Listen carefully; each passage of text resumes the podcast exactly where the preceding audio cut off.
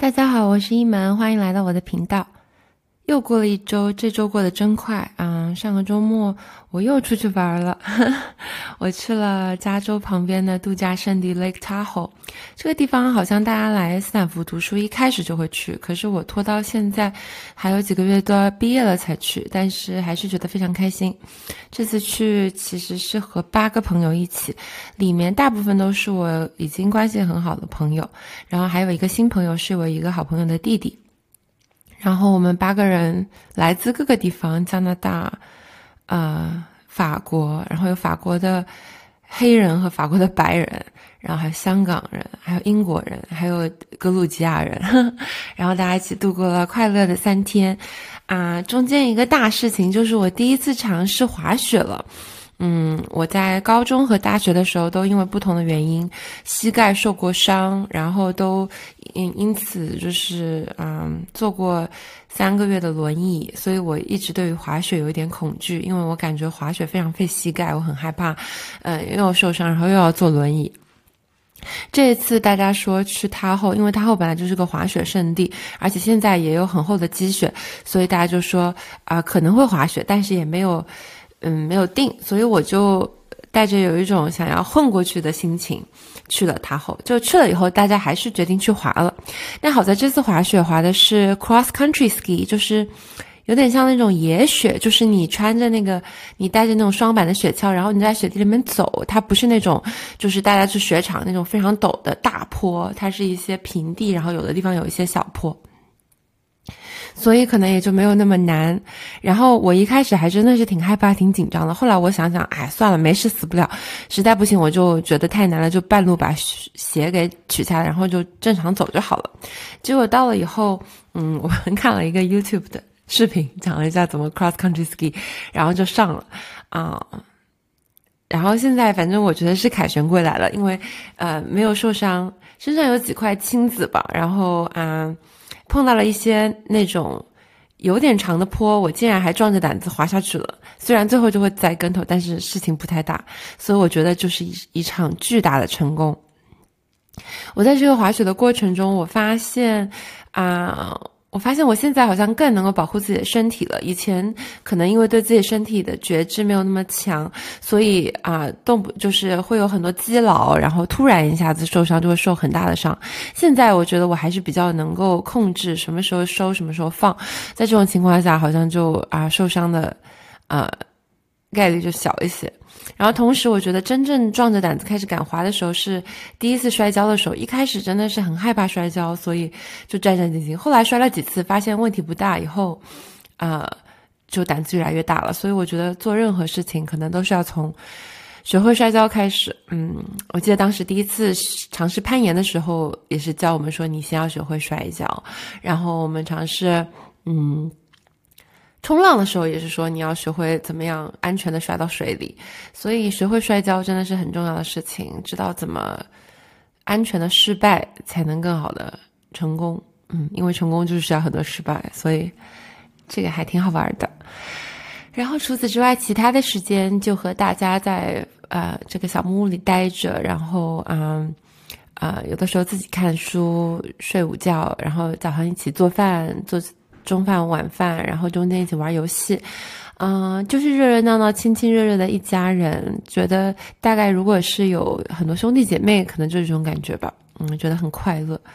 啊，后来我还带了一个，就是我在嗯之前在国内买的唱吧的麦克风，带到美国来，一直还没有用。然后这次就带到小木屋去。后来就发现，全世界的。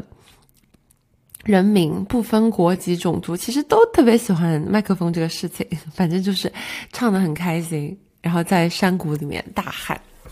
这种我之前在恩施的山里面学会的那种，恩施山里跟爷爷奶奶、叔叔阿姨学会的这种山里唱 K 的快乐，也算是带到了加州，不失为一种文化出海。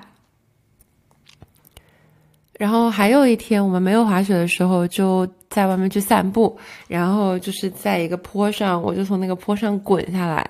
就是直接就是坐着滑下来，所谓屁滑、屁股滑。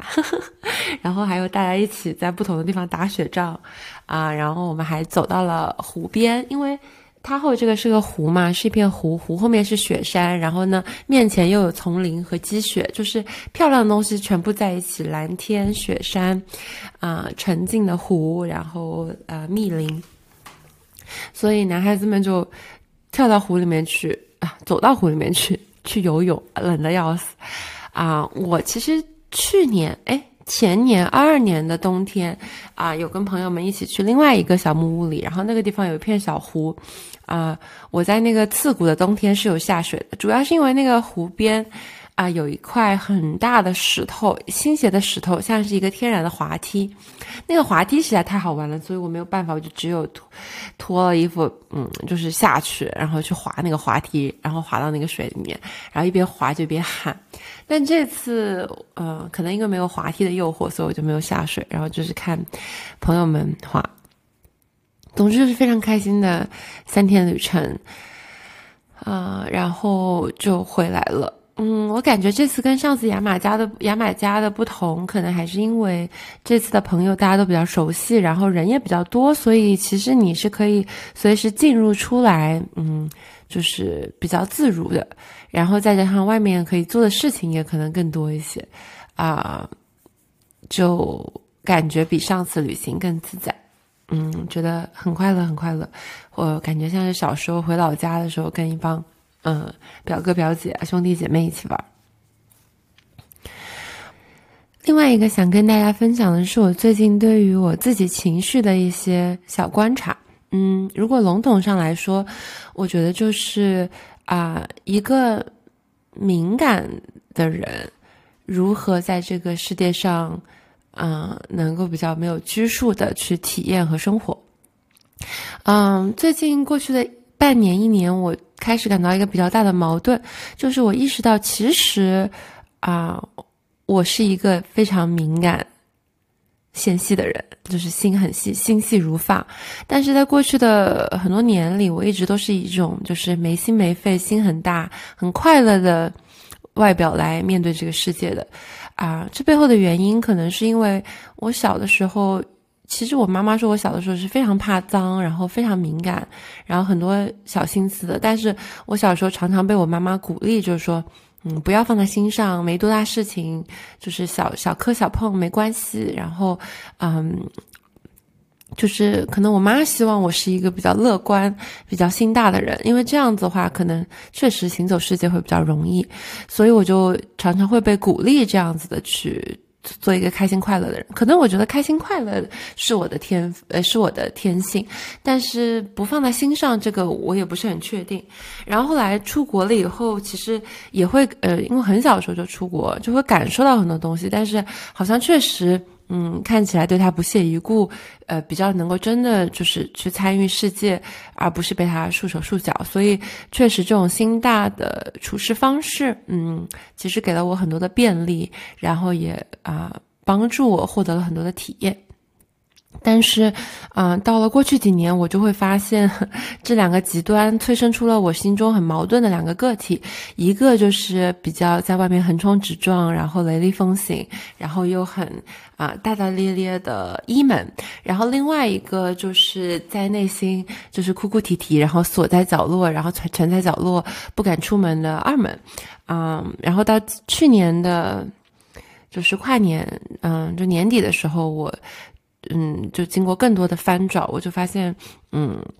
我其实就是一个纤细敏感，可以看到很多东西的人，呃，但是我又被装在了一个就是心大的，就是大大咧咧的傻大姐的外表底下，然后这个就让我非常的难受，所以心里面总是会积压很多的情绪和嗯。划痕，然后就是过一段时间就会爆发出来。这个在很久都是这样子的。我在高中、大学的时候，就是平时都快快乐乐，但是每隔一周、两周，可能就要找一些小事，然后就要大哭一场。有的时候我都不知道为什么哭。我觉得就是二门在宣泄情绪，就是把我之前积压的一些灰尘，或者说我的那个潮湿的空气，变成了一朵云，它必须要变成雨，就是降下来。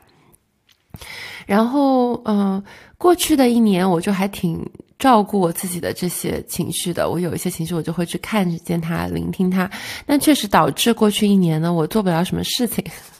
大部分时候都是泡在自己的情绪里面，这滩水里面躺着，躺着，然后浑身湿漉漉的。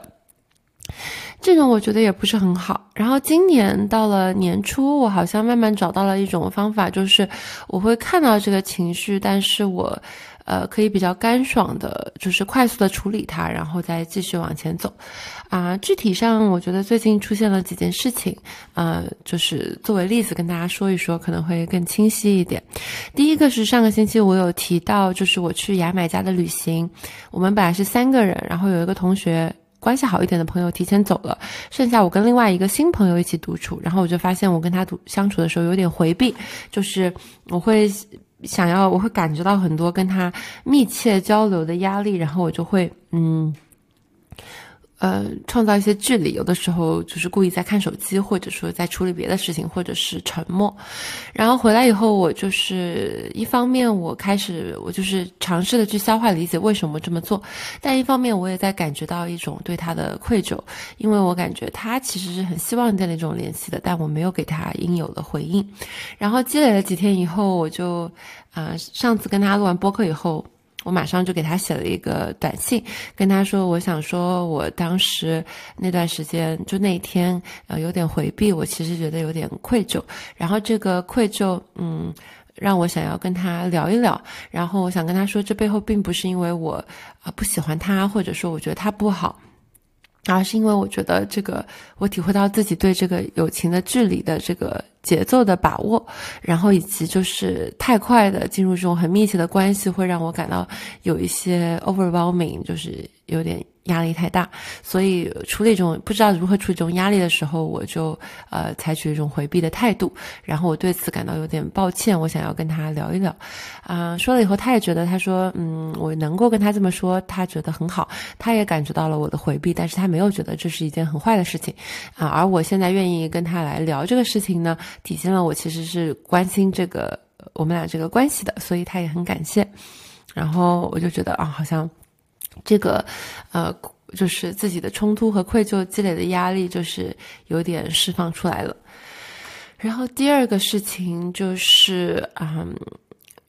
我啊，就是在去这个小木屋和几个好朋友出去的时候，回来的路上，和朋友在车里面讨论一些话题，啊，就是一些可能比较哲学层面的一些话题。然后呢，我的一个好朋友，他是法国的。人，然后跟我关系很好，他是学哲学的，他就很喜欢在别人的话题中抓到一些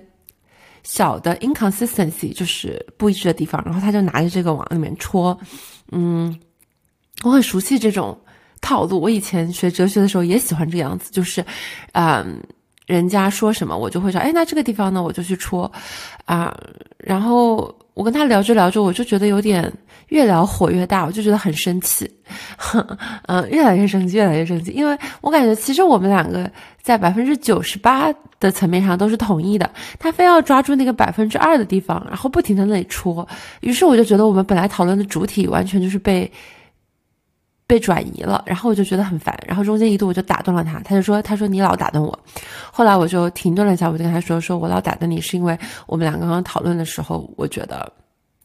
我觉得我好像被逼到了一个角落，然后我觉得我们明明讨论的地方都是，呃，大部分都是同意的，但是你非要戳这些小地方，我觉得很烦。然后，然后说了以后，他说：啊，那我对不起。然后我们俩就在这上面，啊，他说我不好意思，我们不并不希望让你感到这样被。”被逼到角落，然后别人也常常这么说我，然后说我老是就是戳别人的这些小细节，然后抓着不放。然后我就跟他说：“我说，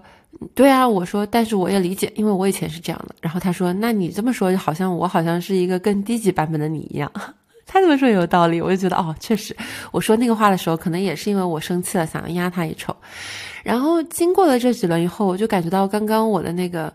啊，情绪和我身身体的怒火的那个高压锅，好像突然那个盖子被拧开，然后那个气就出去了，然后我整个人就慢慢平静了。因为当时在气头上，他跟我说对不起的时候，其实我知道我也该跟他说对不起，我也有很多情绪，但我就是说不出来。然后后来平静了以后，我才能说说啊，对不起啊，刚刚其实我也是反应有点太多，就是呃 overreact。但我感觉就是说，嗯，我觉得。我觉得我们两个讨论被带到了另外一个地方，然后我感觉你你反正是非常厉害的，人家说什么你都能看到，嗯，它中间的逻辑的漏洞，然后你总是能对，但是这样的话我们就没有讨论的空间啦，然后而且这样的话，嗯，就是就会让人觉得。讨论起来挺累的，说什么？因为事实上，就是从佛教 从各个角度来说，说什么都会有它的反的一面的。我们老是在寻找什么是最正确的，其实很难会有一个结论，会让我们就是永远是啊，我们永远我们说的永远是正确的，因为我们永远能看到别人说话中的一些漏洞，但我们自己到底有没有立场呢？嗯。我觉得很多时候，我应该是我知道这个是百分之九十对，百分之八十对，百分之七十五对，百分之六十对。但是我现在就选择走这个百分之六十对这个精确度的事情。很多时候是一个选择和行动的问题。嗯，就是 knowing there's a limitation，就是了解它有局限性，还依然行动，可能比站在原地不断的找那个百分之百对我来说更加 productive。嗯，对，反正就跟他聊。聊到后来，我们就心平气和了，所以我感觉哦，原来有一种方法是我可以感觉到我身体里的那个气，就是有的时候你会感觉到，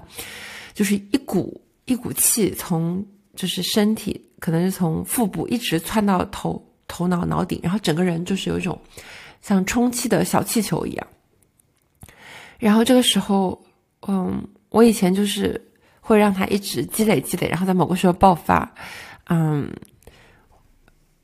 我现在就是学着哦，在某些时候尝试的戳它一下，然后让这个气散出来，然后让自己回到平静。嗯，我觉得这是一个很有趣的，我新学会的和自己处理心情的方法。这个是一个内在疏导，嗯，就是生气、生气疏导生气的一个一个体会。然后另外一个我发现，嗯，很有意思的是怎么处理一些外在的擦伤和磨损。嗯，这个学期我常常会碰到一些我觉得老师一些就是对我不公平或者有点，嗯，不管是忽视还是甚至说有点偏见啊，不管是有意无意的这种情况，嗯，呃，体会体会在跳舞课堂上的时候，我们有一个课座的老师，他连续几次都把我名字叫错，他叫我 Grace，然后我纠正了他几次，他还是会叫错，就是。甚至有一次，他开始的时候，他会说，他就看着我，然后他说：“他说我知道你不是 Grace，但是我在本子上写了你是 Grace，啊，我知道你不是 Grace，然后想不起来，我就会告诉他，我说我叫 Blair，就是，就是我要去。一开始我是有点忍受的，后面我就觉得我一定要去为我自己，怎么说呢？就是。”就站起来为我自己辩护，就是 stand up for myself 这样子，为我自己撑腰，然后我就要去纠正老师，我叫 Grace，然后哦，你看，我叫 Blair，不叫 Grace。然后，如果是以前，我觉得我就会听了以后心里不舒服，然后让这个心不舒服在心里面积压，然后呢，还会把老师的各种偏见，就是可能老师的更多细行为，我就会在心里面都会被这个委屈给染色。我现在就会站起来，非常明确的告诉他，我叫 Blair。然后，如果他还叫不对的话，那就是他自己的问题，跟我没有关系。然后我们还有另外一节课，嗯，那个课我觉得我犯了一个错误是，就是我们有三个老师在教，然后我们第一节课的案例，我没有意识到他是我们其中的一个老师，然后在这个案例的时候，我好像就说了一些比较，嗯，批评的话，然后我感觉那个这个案例本身的老师他是一个印度的男性，但好像我总觉得他好像就是对我有点偏见，就是他会在我上课后来发言的时候，他会 dismiss 我，就是说我这个说的不好不对。嗯，这个我不太确定，因为其他的老师不会这么做，然后他也不会对其他的同学这么做，所以我就一直觉得有点不舒服。所以有的时候他上课，我就不怎么发言。后来我觉得，哎，凭什么他上课不发言呢？我就是要发言。然后昨天我在提一个意呃观点的时候，我觉得这个观点提的挺好的。然后这个案例的嘉宾。自己也提到了，所以我就说，我觉得应该这样子。然后那个老师竟然直接跟我说，他说我不觉得你这是一个很 robust，就是怎么说呢，很强的观点，因为我感觉他好像不太成立。啊，然后 当时我就等于说是被这个老师拍下来了嘛，然后那一瞬间我就我就我也没有说要反击，就是我也没有说要跟他置气怎么样，我就是直接反击，我就说，我说是吗？我不知道这个事情，这个 case 的主角怎么想，因为那个 case 的主角中间也在跟我们，呃，进行互动嘛。我说你觉得这个是个重要的点吗？然后那个那个那个 case 的主角，就是这个案例的主角，他就说啊，我觉得是个重要的点。事实上，我们其实也这么做了，我们去跟这样这些就是你说的这种类型的投资人接触了，然后有的有的啊。国家的这种投资人觉得不太合适，他们还没有准备好。但有的国家确实，呃，呃，认为这是一个很重要的事情。然后我心里面就觉得，哈，就扳回一城。就是，就是这个老师对我的，不管他有什么看法，不管我想的是真的是假的，但是，嗯，我拿他去惩罚我自己是没有必要的。我不管他，让他流脓，让这个伤口流脓结疤也是没有必要的。我通过这种小小的无伤大雅的反击，其实是给了我自己的一些。清理和治愈的空间，啊，就好像我自己出去，可能我的皮肤蹭到了一块水泥，然后擦伤了，然后这个可能跟我的皮肤和水泥关系可能都不是很大，这个水泥甚至有时候也不是故意的，那我去责怪这个水泥意义也不大，然后我去告诉我自己，哎，没事，就当没有擦伤，然后任由这个擦伤上面的灰尘就是发炎、流脓、结疤。呃，也是不好的，所以其实更好的方式是很快的意识到有这个擦伤，这个老师这个行为让我感觉到不舒服了，那我就去啊快速的清理它，不管是可能内在的原谅它，或者说是外在的需要有些必要的就是消消毒，然后或者是呃清洗啊，然后最后自己按上自己需要的创口贴。嗯，做这些行动都是可以的啊，只要我能够比较快的让这个伤口呃得到一个比较好的处理，然后啊不让它蔓延啊，也不用小题大做，然后让它赶快的过去，我觉得就是一个很好的方法。所以我昨天经过的这个事情，我坐在教室里就形成了这两个意象，一个是就是自己的医药队啊，或者自己的医药箱这样的意象，就是走在路上，我们这种敏感的人可能会遇到很多擦伤，那怎么样很快的，呃，既不忽视这个擦伤，也呃，因而让它蔓延，也不必大惊小怪，而是很快的看到它，然后清理它，处理它，然后继续往前走，嗯。是我觉得作为一个敏感的人和这个，但又想要探索、想要跟世界发生交互的这样情况下发生的一个比较好的处理方式。然后另外一个意象就是我刚刚说的那个高压锅的意象，就是我觉得敏感和易怒 可能是我自己的两个算是阴暗面嘛，就是特点。那我有的时候就是。会时不时的感到一股烦躁，然后一股气在我真生气在我身体里游走。这个时候，嗯，找一些方法让这个气散出来，其实是很重要的。那散气的方法一种就是直接表达，但我其实有的时候发现，嗯，不能表达的时候，坐在那里转念想一想，说，啊，其实他也不是故意的，我也没必要，或者说体会一下这个真气的游走，这个气慢慢也就会散掉了，啊，也挺好的。总之，呃。就是让身体不断的回到一个比较健康的状态，既内部没有这种气的胀气游走，外部没有没有处理的这种伤口和结痂，总体在一个内外都啊比较通顺，然后不留疤痕的状态。嗯，我觉得就是一种很健康的心理心理状况，然后是我现在想要保持和啊维护的这么一个。内外的心理环境啊，这样的话，你既承认了自己是敏感的、纤细的，啊，没有用一种心大的假象去压制它，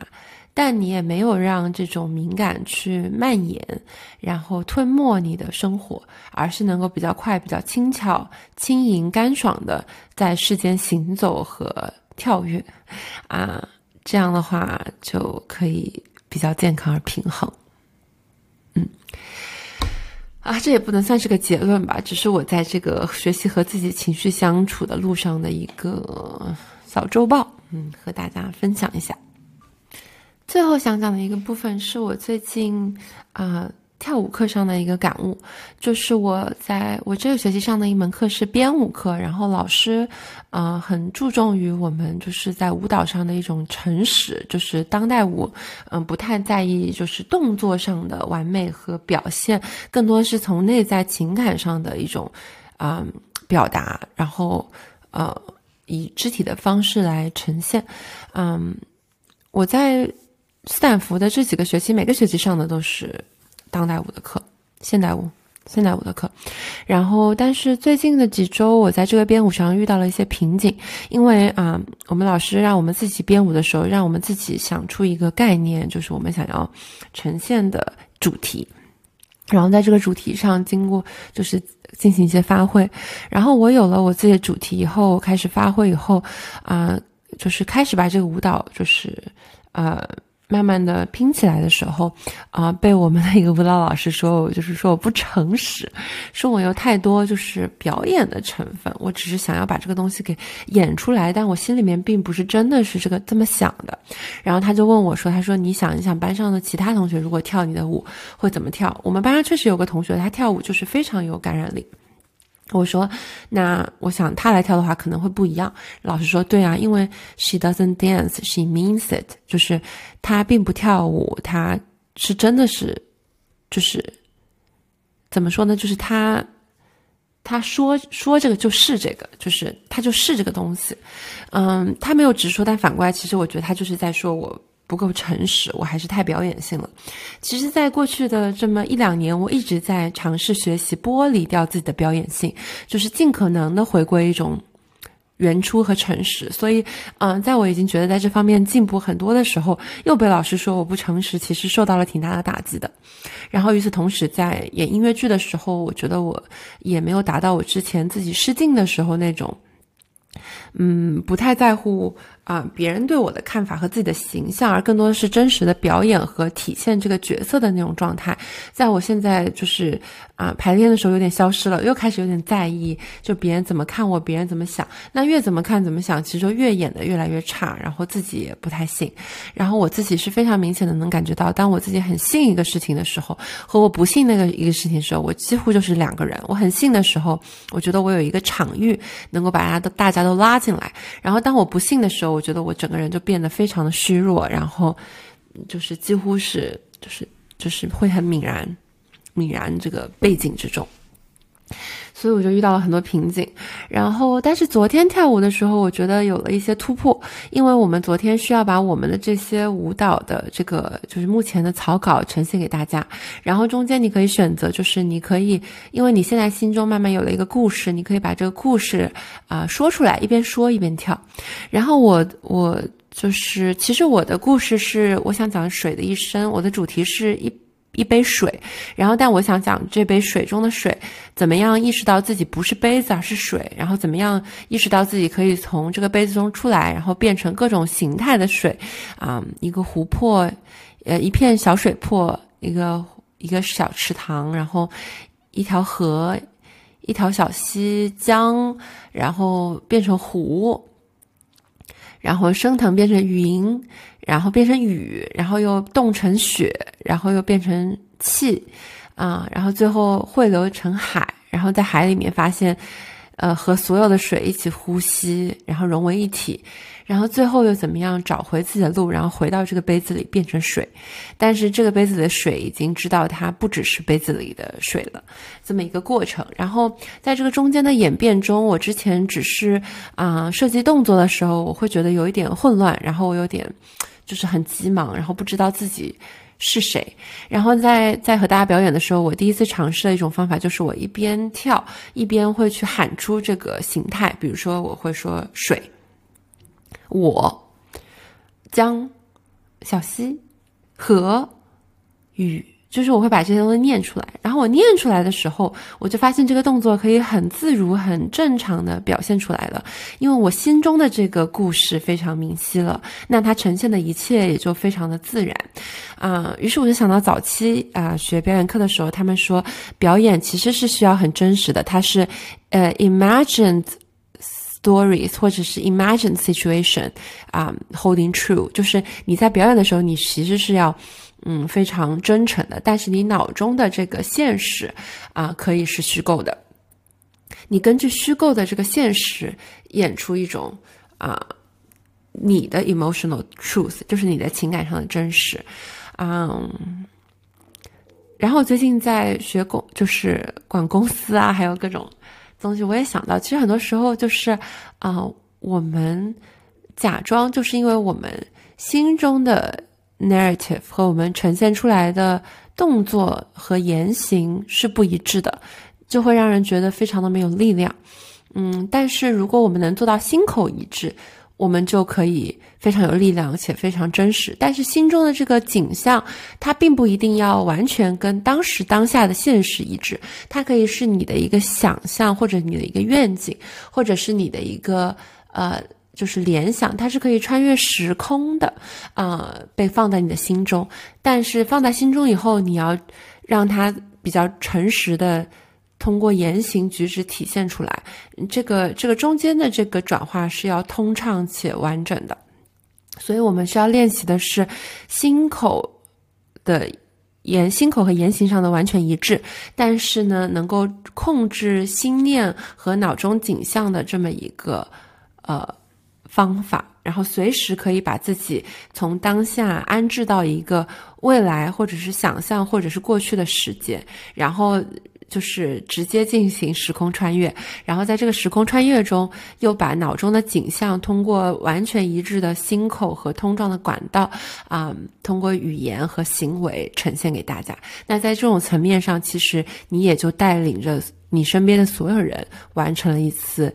呃，骑旅和一次时空穿越，嗯，这就是我现在在表演和创意呃这件事情上的阶段性感悟，也算是一个周报吧。好了，讲到这里已经超过我每周三十分钟的时间了。然后我最近也不是很想唱歌，所以就不唱了。那这周我们就讲到这里，谢谢你听到现在啊，希望能够给你有些启发。那我们下周再见啦，拜拜。